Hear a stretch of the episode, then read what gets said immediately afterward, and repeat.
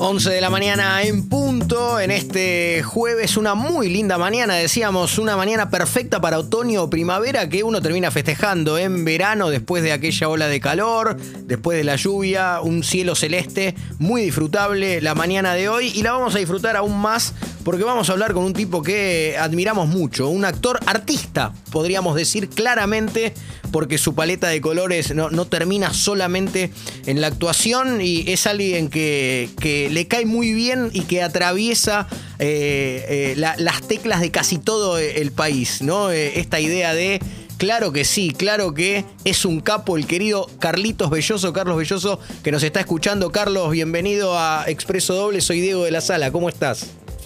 Hola Diego, ¿qué tal? Igualmente un placer, eh, eh, una admiración hacia vos también. Este, bueno, es una presentación hermosa la que hiciste. Gracias, gracias. Gracias. Vos sabés que eh, es genuino y, y te mirás, me surge una primera pregunta.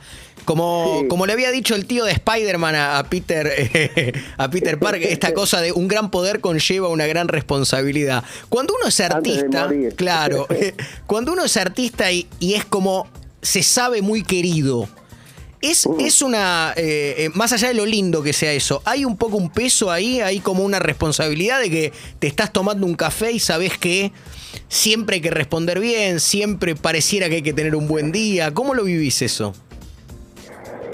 Y mira, hay, hay, tres, hay tres cosas que me surgen ahora. Primero, eh, en, la interna a veces no soy tan querido. Hay gente que, que no, no por el por el lado artístico o actoral, sino por por un montón de, de, opiniones que uno emite o de causas que uno tiene, este, causas, digamos, que uno lleva adelante por, por injusticias, por injustas, y, y, bueno, y ahí se encuentra el paredón de los, de los que te señalan y te dicen y te dicen, bueno, pero no, no, no sos tan buen actor como te crees, no sos tan buen actor como cree la gente. Entonces empezás como a tener un espejo deformante que, que, bueno, también trae información esa, esa marea negra, ¿no? Este, obviamente que la, la, la, mayoría de esa de esa marea es eh, resentida, ¿no? Como,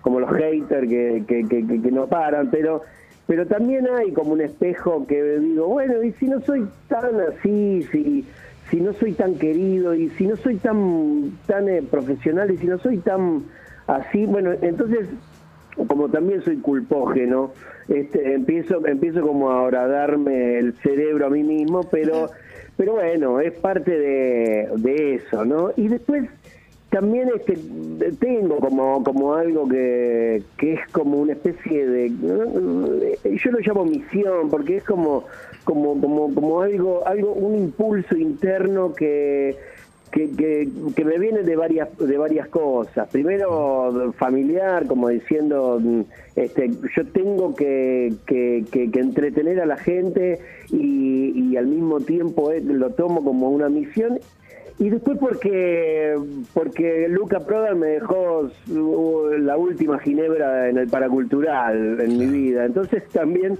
estoy ungido por una por una genialidad que, que bueno casualmente este, que emitió un rayo y, y, voy no yo lo, lo cuento como como también esas pequeñas cosas que uno es ungido en la vida y que y, que es como un motor no este y no mucha no mucha gente lo conoce. Eh, qué sé yo yo conocí a Luca Prada en el paracultural y y muere un domingo a la mañana y un sábado a la noche me deja un, un, eh, vasito de ginebra de plástico como se vendía en paracultural este chiquitito eh, eh, igual que a mí me lo, deja a, todos los que estábamos esa noche ahí y bueno yo lo tomo como algo como como como como un motor no como un motor eh, místico. Pero bueno pero eso es porque se me cruzó ahora. Y está bueno hablar de, las cosas que van otros motores místicos que, que que se irán este, que, mm, irán apareciendo en la charla. Pero está bueno claro hablar de lo que va surgiendo porque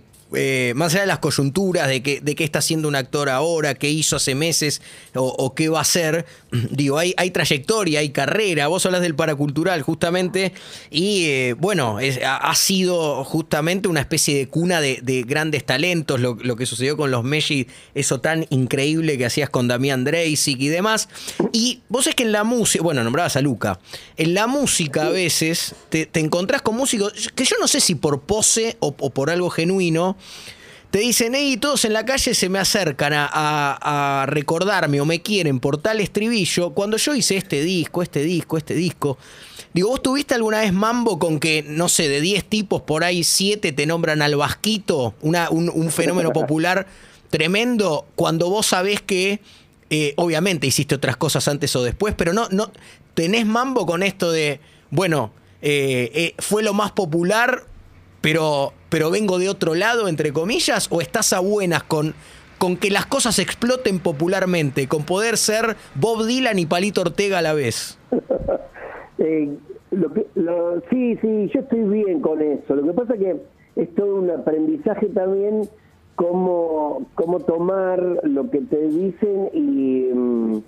Mm, y, digamos distribuirlo dentro del imaginario para que para que se den cuenta de otras cosas. Porque inmediatamente el que me dice el vasquito yo le digo tumberos y pum van al otro casillero y, y, se y se eh, y, desarrollan también como como como el speech dentro de, de eso o, mismo mm, dentro de la intelectualidad artística dicen el vasquito y ¡pum! me voy directamente a La Niña Santa, una película que hice con Lucrecia Martel que ni yo me imaginé que la iba a hacer y, y, supuestamente tiene el prestigio de Cannes, de Lucrecia Martel y, de haber hecho también algo artísticamente mm, este, más profundo digo, eh, eh, es una muñeca, viste, en la charla con, con, con, la, con las personas es una muñeca que a veces es entretenido cómo desarrollar mi trayectoria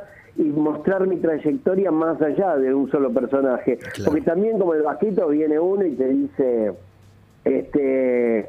Me, me, gustan los, los Messi y no vi otra cosa más que los Messi o en, en la época del paracultural. Entonces, a partir de ahí también eh, tenés que desarrollar eh, en otra en, otra dirección otras otras cosas.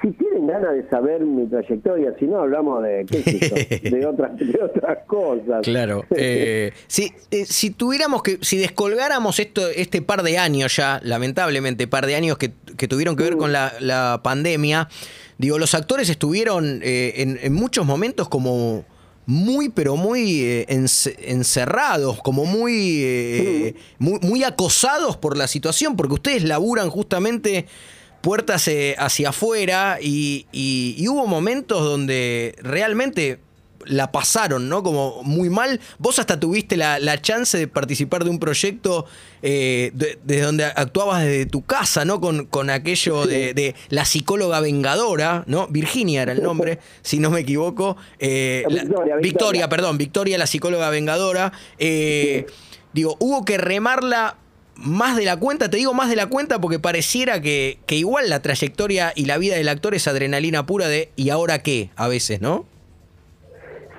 Mira, en, en, en, la pandemia, en plena pandemia del 2020, me pasaron 500 millones de cosas al mismo tiempo, porque yo en enero y febrero acababa de hacer una gira con mi mujer, que también es actriz, por eh, distintas ciudades de Italia. de, Trieste, Lago di Como, de Ferrara, Parma, Roma. Llegamos hasta Roma con, bueno, con, con un espectáculo que, que habíamos armado acá.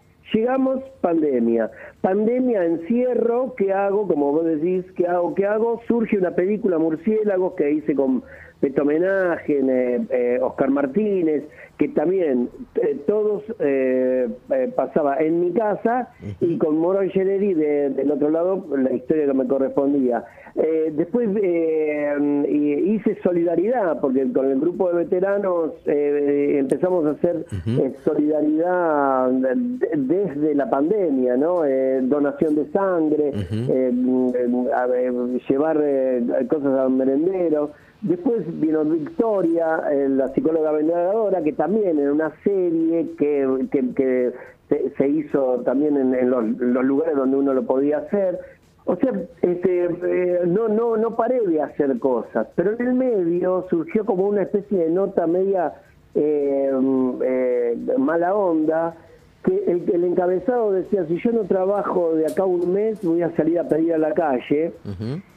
Y justamente yo lo que, lo que promovía en esa nota era todo lo contrario, que había que hacer solidaridad porque todo, todo de todo esto se sale solidariamente, con, con, con, ayuda, ¿no? Y, aparte, hablando de toda la solidaridad que tenemos con el grupo de, concertación, todo el grupo de veteranos de guerra que, que, nosotros estamos promoviendo, eh, la solidaridad. Entonces me dio mucha bronca este, eh, que, todo eso que yo estaba generando en una pandemia, en un encierro, se vea por un título de un, diario que se lee muchísimo, este, se, vea por el piso, ¿no? Me surgen todos estos temas porque me pasaron 500 millones de cosas. Claro, como a, como a todos, como, como a todos y, lo, primero esencial, aunque, aunque parezca una verdad de perogrullo, es estar vivos, ¿no? Lo primero que nos pasa eh, eh, y agradecer que, que estamos vivos eh, en, cuando tanta gente ha perdido la vida,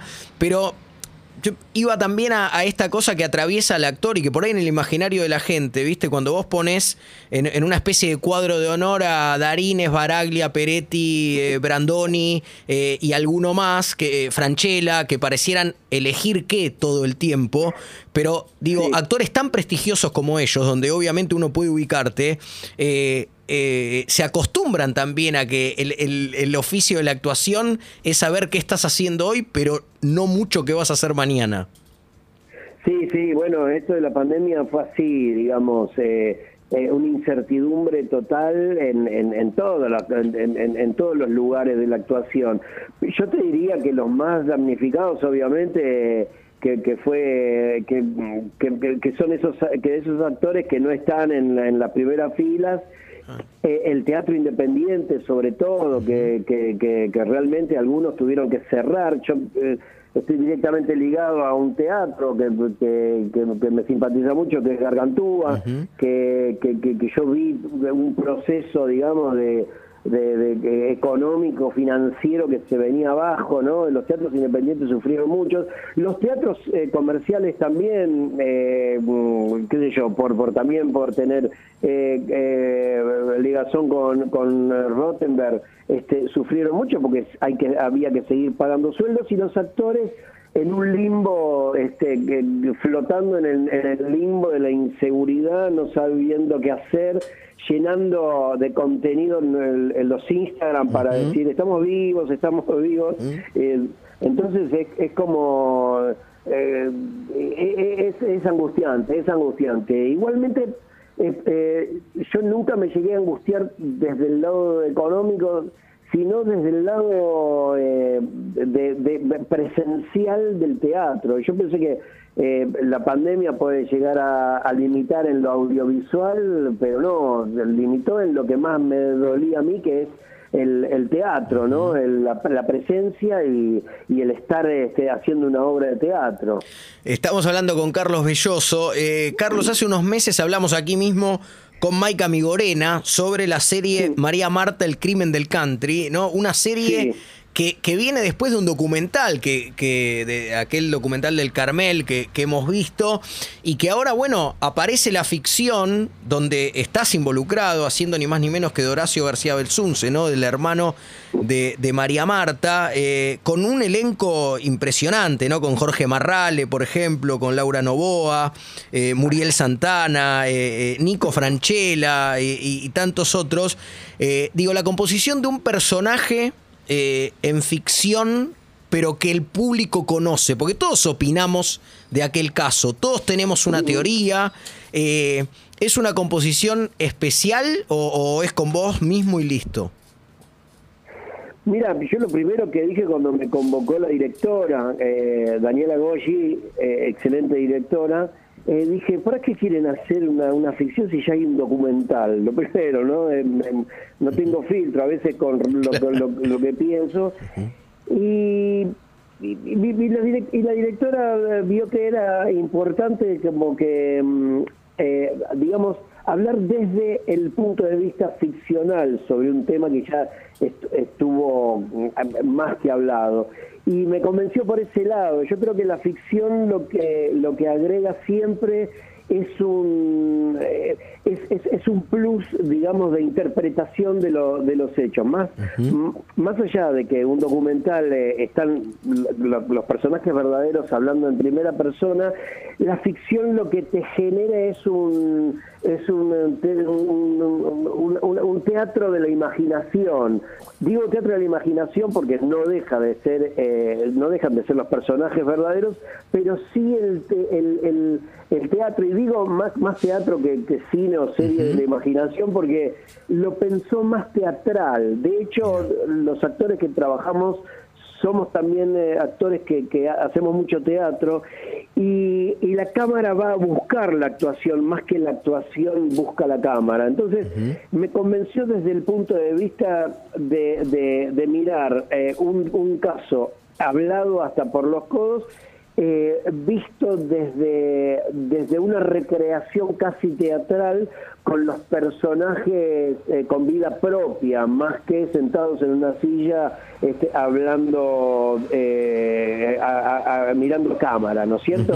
entonces, bueno, con, con, Gabriel y con todos los, los, los actores que, que, que, estuvimos haciendo en la serie, vimos que que esa forma iba a contar un poco más, digamos, el, el hecho, ¿no? Estoy, estoy muy contento con lo, con lo que hicimos y, y lo que vos me preguntabas, eh, cómo es la, la, la, interpretación de un personaje que ya, ya, ya se vio mucho. Yo creo que, que me adapté más que nada a esa directiva de, de, la, de la directora de, de entrar dentro de, de, un, de un juego teatral pero también al mismo tiempo basado en, en, esta familia, ¿no? Porque todo sale de la familia, pero al mismo tiempo recrear la familia eh, y en esos vínculos, eh, con Marrale, con este, Laura Novoa y todos eh, lo, que hicimos, la familia, eh, le dimos una parte muy importante y, subrayamos mucho esos vínculos y esa familia. Entonces, este, la teatralidad, eh, digamos, derramaba desde ahí, desde la familia, ¿no? se va a estrenar por HBO Max y será seguramente impresionante. Carlos, este también puede ser para finalizar una pregunta como como eh, bastante común, pero me genera curiosidad. A, veces me genera curiosidad en los deportistas, en, los artistas, en, bueno, en los músicos. Cuando uno entiende que ya fueron y vinieron tantas veces por, por el arte y lo atravesaron tanto, eh, ¿tenés una situación donde decís, me falta hacer esto? O por ahí me falta hacer varias cosas, pero, pero ¿hay algo que vos sientas que todavía no hiciste? Mira, vos sabés que en, plena pandemia lo que lo que yo quería era hacer teatro y quería hacer una comedia para la gente que para que la gente se divierta. Y la, estoy haciendo de, miércoles a domingo en el multiteatro.